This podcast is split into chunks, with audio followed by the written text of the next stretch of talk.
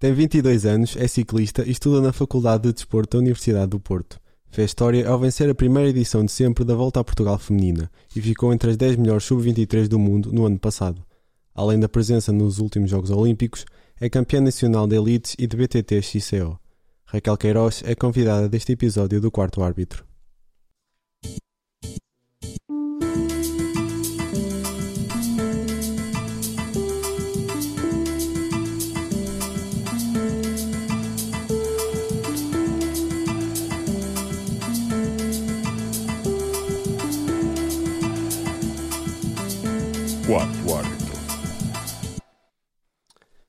Olá a todas e todos e sejam bem-vindos ao último episódio desta temporada do Quarto Árbitro. Eu sou o Tomás de Almeida Moreira e estou na companhia do, do Luís Lopes e da nossa convidada de hoje, Raquel Queiroz. Bem-vinda, Raquel. Em primeiro lugar, obrigado por teres aceitado o nosso convite. Um, e gostava de começar por te perguntar se o desporto sempre fez parte da tua vida. Na tua infância, praticaste mais algum desporto para além do ciclismo? Olá e desde já obrigada pelo convite. Um, sim, na verdade, uh, o desporto sempre fez parte da minha vida. Uh, quando tinha mais ou menos 6 anos, uh, pratiquei balé e natação. depois fiz uma pausa mais ou menos de 2 anos, quando iniciei o, o, ciclismo e o desporto novamente na minha vida. e onde é que surgiu a tua paixão pelo ciclismo? E com que idade é que aprendeste a andar de bicicleta? eu creio que aprendi a andar de bicicleta mais ou menos pelos 5, 6 anos, uh, como todos os miúdos. Um, primeiro com rodinhas e depois sem rodinhas. Claro. E, e o, desporto, o ciclismo apareceu de uma forma muito natural. O meu pai já pedalava e, e apareceu uma escola de ciclismo perto da nossa casa e eu fui experimentar. Ok. E na tua infância, tu acompanhavas a modalidade na televisão? Uh, antes de ser ciclista? Sim. Não. Não, não gostava, não gostava de andar de bicicleta, não gostava de ciclismo em geral. Mas quando começaste a, a, a familiarizar-te mais com o ciclismo, começaste a acompanhar pela televisão? Uh, nem tanto, porque eu sempre fiz ciclismo de montanha e o ciclismo que passa na televisão é ciclismo de estrada e sempre foi algo que não me cativou tanto. E, e tinhas alguma referência ou algum ídolo no, no ciclismo nacional ou internacional? Sim, quando, quando somos pequenos admiramos sempre pessoas, um, tanto a nível nacional como, como a nível internacional, e sim, continuo a seguir essas pessoas e mantê-las como referência. Começaste a praticar eh, ciclismo muito cedo, aos 5 anos, certo? Uh, não, aos 11. 11? Ciclismo. Sim. Mas a partir de que momento da tua vida é que tu decidiste eu quero ser ciclista profissional?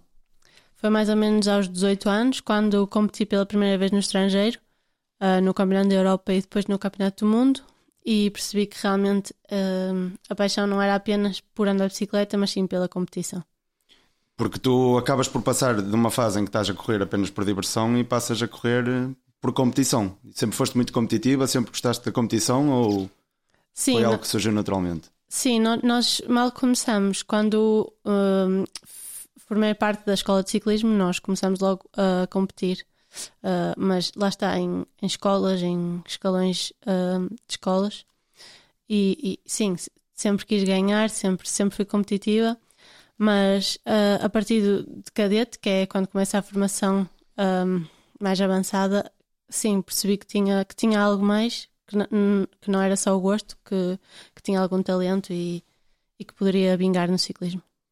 Tu, para além do ciclismo, estudas na FADEUP, certo? Estás Sim. quase a acabar o curso. Sim.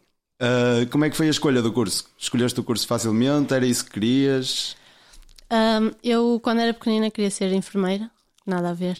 Mas um, a partir do momento que comecei a praticar desporto, a fazer ciclismo, percebi que realmente uh, era uma área que, que me interessava muito e, e percebi que realmente a enfermagem não era para mim. Mas de onde é que vem? Ou seja, qual é que é o teu objetivo em estás a estudar desporto? Uh, é óbvio que a carreira de ciclista não dura para sempre. Uh, era ótimo que fosse, mas não. Uh, e depois de, de, de, acabar a minha carreira, gostava de ser professora de desporto. Tu falas de, de, estar, ou seja, do lado de fora da, da modalidade, certo? Mas um, quando entraste na faculdade, já tinhas em mente essa vertente do ensino, de, de estares relacionada com o desporto? Sim, sim, mas sabia um, que tudo o que aprendesse ali me iria ser favorável para, para a prática do desporto no alto rendimento. Nesse sentido, como atleta de alta competição, achas que o curso te ajuda a melhorar a performance no ciclismo? Sim, claro que sim. Acabas por, por aprender coisas que não, não tinhas ideia, por conhecer melhor o, o, tipo de treino que fazes, o, a conhecer o teu corpo, muitas coisas. Eh, e como é que é conciliar a vida académica com o ciclismo? Não deve ser nada fácil. Uh, não, não é fácil e neste momento estou muito parada na faculdade porque sinto que não posso desperdiçar este tempo que tenho para ser profissional e a faculdade está à minha espera, não foge. E, e por isso quero aproveitar ao máximo o, o tempo que, que, que, estou como profissional e, e, e é isso. Uh, tu numa entrevista mencionaste que um dos segredos para o sucesso de um atleta é, é a alimentação. Um, sempre tiveste especial atenção a esse detalhe e como é que é a tua alimentação? Não, um, antigamente não comia bem. Um, isso são coisas que se, vão, que se vai aprendendo, assim como o descanso, como tudo, como o treino. Um, antes não, não, não dava especial atenção à alimentação, mas agora sim. Uh, a verdade é que todos os atletas têm uma alimentação muito, muito restrita, não é? Não podemos comer tudo o que nos apetece, apesar de se poder comer mais coisas do que as pessoas pensam. Ou seja, não me restringo de tudo. Vou comendo, obviamente, moderadamente e, e com equilíbrio, mas, mas sim, quando me apetece uma pizza, como uma pizza. Sim. Mas achas que, por exemplo, por a modalidade estar cada vez mais equilibrada, não só o ciclismo, mas cada vez mais as modalidades estão mais equilibradas ao nível dos atletas. Achas que os atletas podem diferenciar pela sua alimentação e pelo cuidado que têm com o corpo? Sim, sem dúvida. Acho que cada detalhe neste momento conta e, por exemplo, nas taças do mundo uh, são 5 segundos a mais ou 5 segundos a menos. Podemos ficar dentro ou fora do pódio, por isso. Sim, todos os detalhes contam: alimentação, descanso, uh, o bem-estar mental, tudo. É tempo de introduzir a primeira rubrica deste episódio.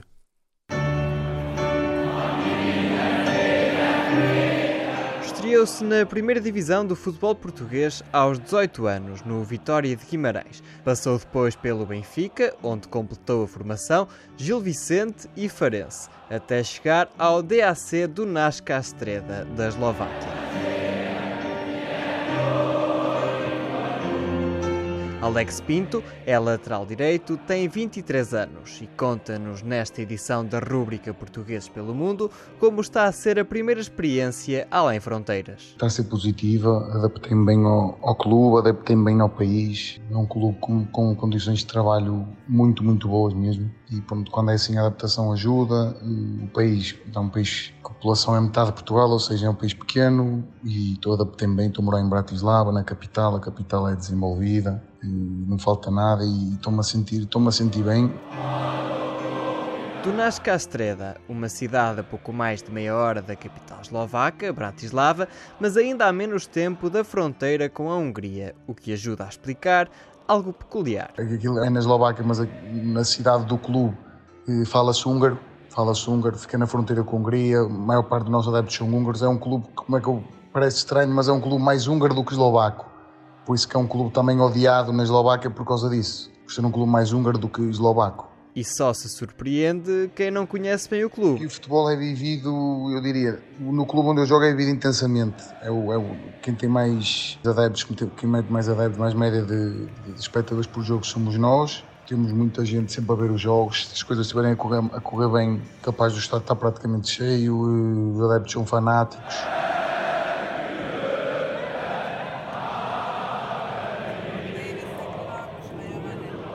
Quanto à língua, Alex, já és capaz de acompanhar estes cânticos? Ainda não sei falar eslovaco, sou algumas palavras poucas e, e, é tudo palavrões, mas também ali no clube, foi o que eu te expliquei em cima, é mais húngaro que eslovaco, ou seja, aprender alguma língua ali seria o húngaro, para me dar mais jeito ali com as pessoas, apesar de que no clube toda a gente fala inglês, toda a gente fala inglês. Húngaro ainda não, eslovaco muito menos, vai valendo o inglês, serve na Eslováquia e por onde quer que o futuro passe. No futebol sabes que temos de estar sempre com as malas prontas, para o bem e para o mal. Tenho dois anos e meio de contrato e este ano, pelo menos até janeiro, porque sabes que a qualquer mercado podemos sempre sair, até janeiro irei ficar no clube não é a intenção sair, até porque tive uma lesão agora no fim da época e ainda estou a recuperar, não vou começar a pré-época, mas não sei dizer se vou ficar muito tempo, se não vou.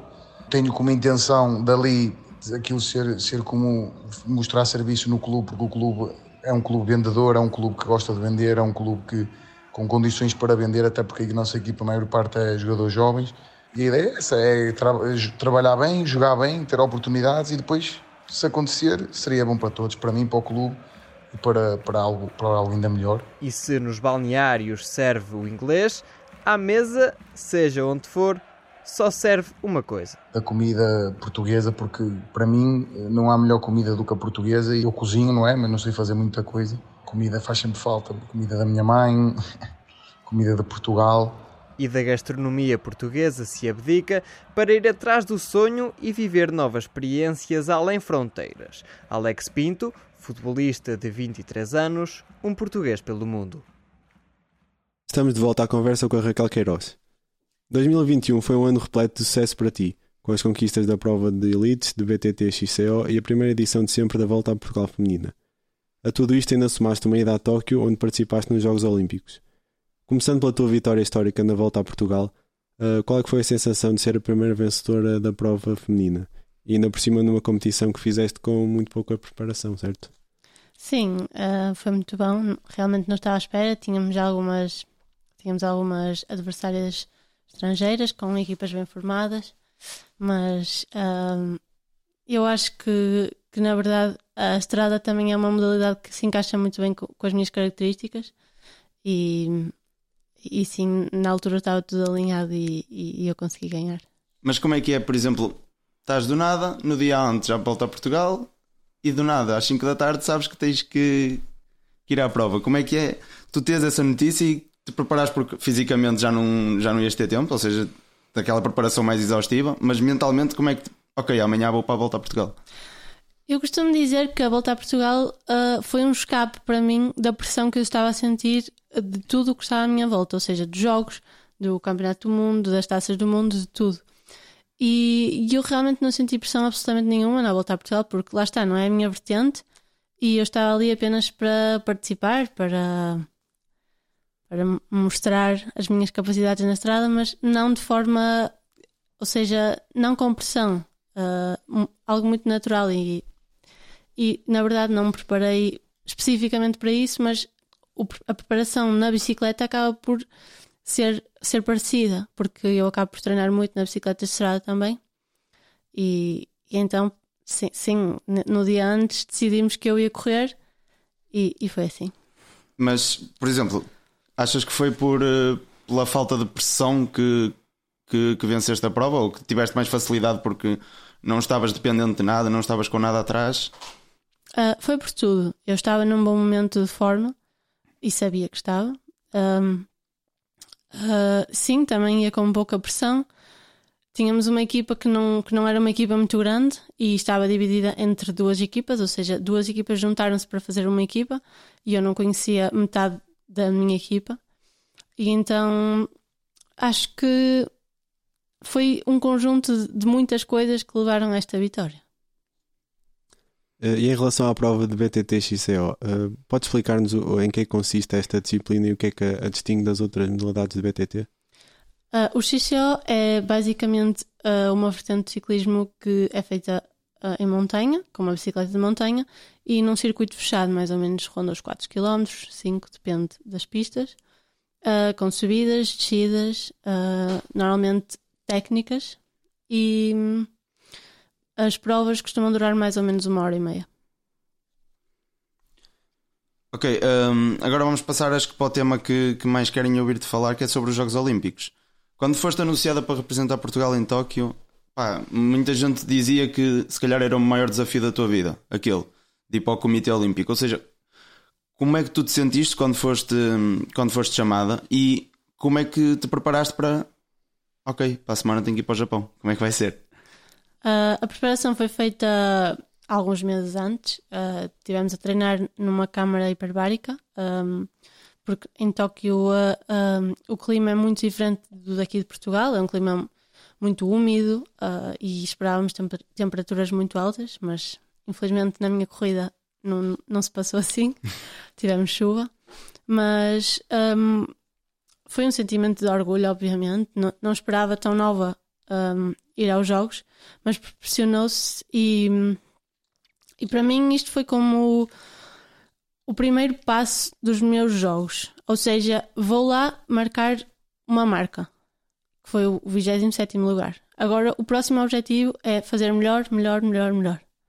Porque eu não podia levar pressão, eu era, eu sou ainda, sou 23, era das mais novas a correr naqueles Jogos Olímpicos, nunca tinha corrido com, com a elite, e então quis ir mesmo com sem pressão, com a consciência tranquila, com o trabalho feito, porque sei que trabalhei muito, mas simplesmente as outras eram mais fortes que eu. mas uh, o quão importante foi para ti tu estares numa corrida no Japão, em Tóquio, representar Portugal e estás rodeada de grandes nomes do ciclismo? Foi ótimo, sim. Uh, foi uma experiência que foi a minha primeira experiência com a Elite e, e é óbvio que quero repetir e foi muito bom mesmo estar na aldeia olímpica, conhecer outros atletas de outras modalidades de Portugal um, e, e, é um orgulho muito grande. Os, os últimos Jogos Olímpicos ficaram marcados por, por declarações sobre a saúde mental e sobre a ansiedade e como é que eles afetam os atletas de alta competição ao ponto de, de influenciar quem é que fica em primeiro, em segundo e em terceiro. Ou seja, achas que hoje em dia os atletas devem se focar mais ou um pouco mais do que ao que se focam fisicamente, também na saúde mental? Sim, sem dúvida. Eu, eu sinto que cada vez mais o desporto uh, nos leva a limites que nós não estamos preparados. E, e eu acho que um psicólogo do desporto é fundamental para um atleta, qualquer atleta. Porque hum, realmente ir, por exemplo, a uns Jogos Olímpicos é uma pressão muito grande. Ninguém imagina, mas é porque temos toda a gente a olhar para nós, toda a gente à espera que nós façamos algo, à espera de medalhas, à espera de marcas, à espera do que quer que seja.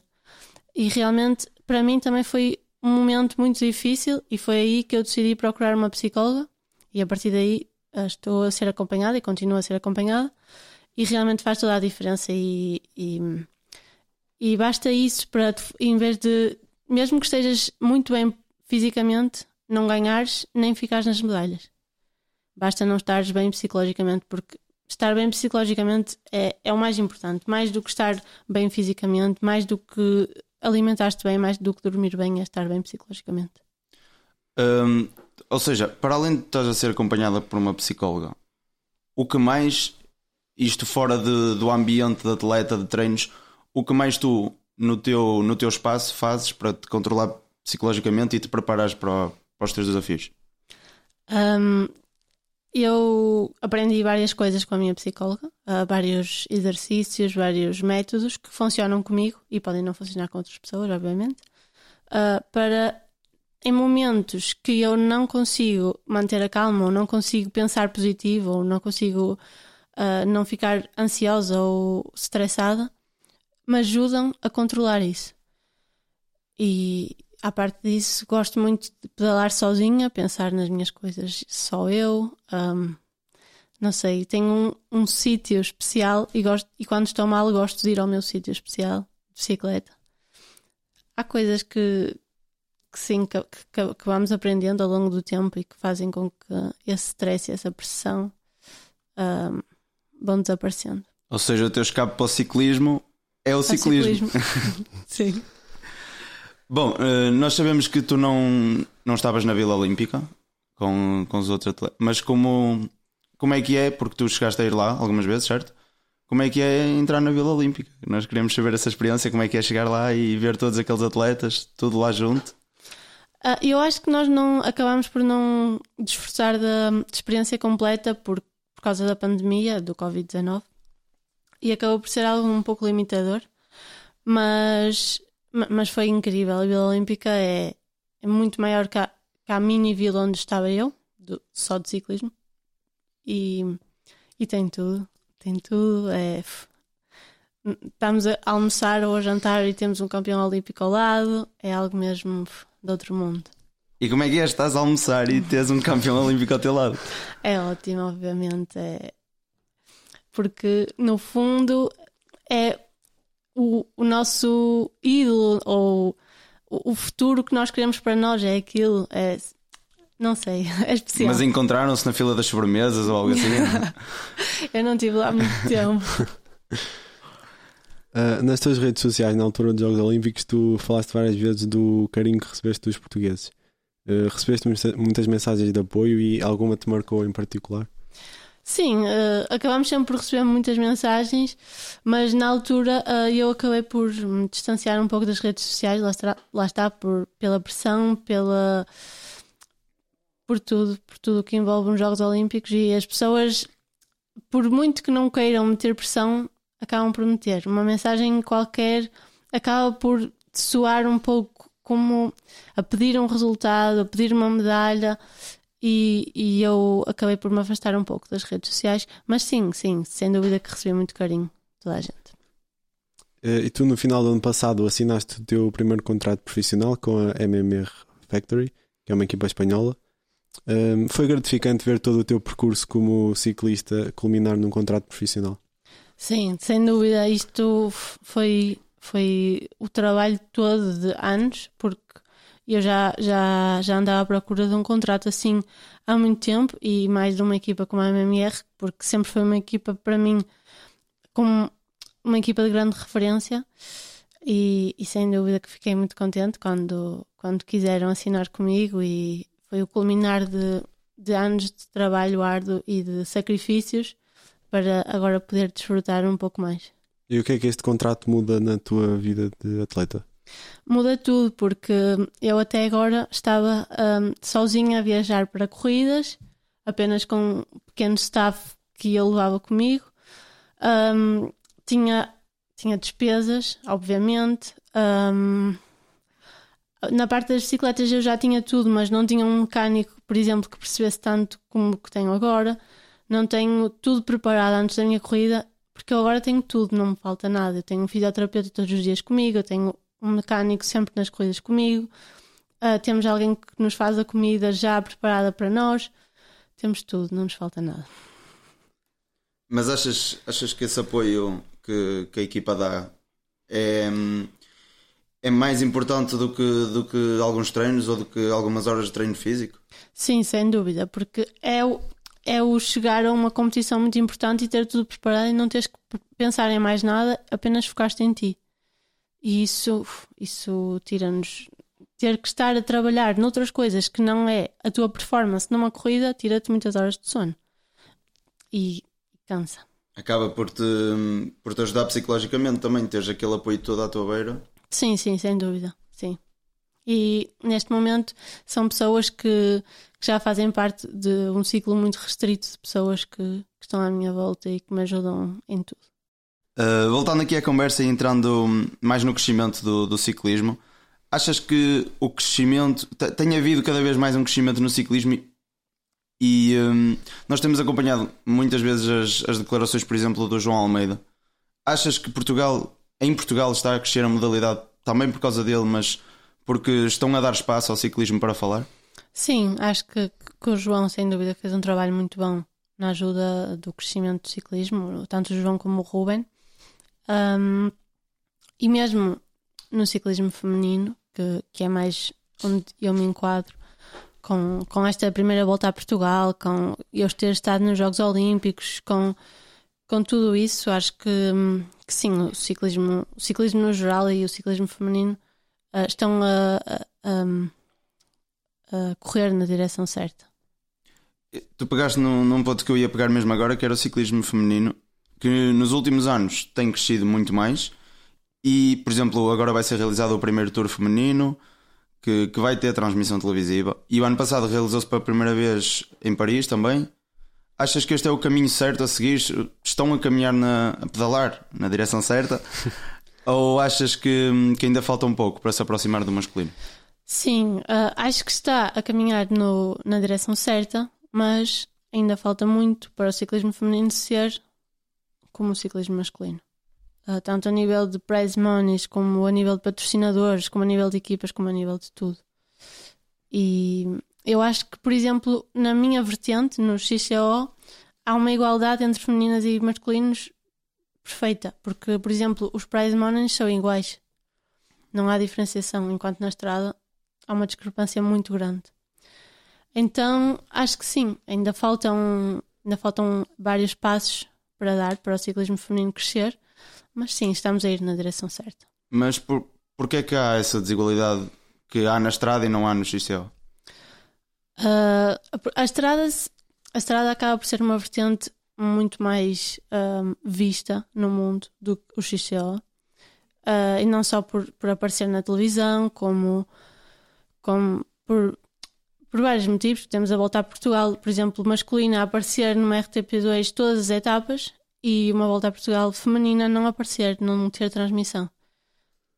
E o mesmo passa um, no ciclismo mundial, ou seja, temos um Tour de France uh, que já decorreu imensas vezes e temos um Tour de France, um Tour de France feminino que está a começar. E o mesmo se passa nos, nos, nos prize monies. É óbvio que um investidor investe no que aparece mais.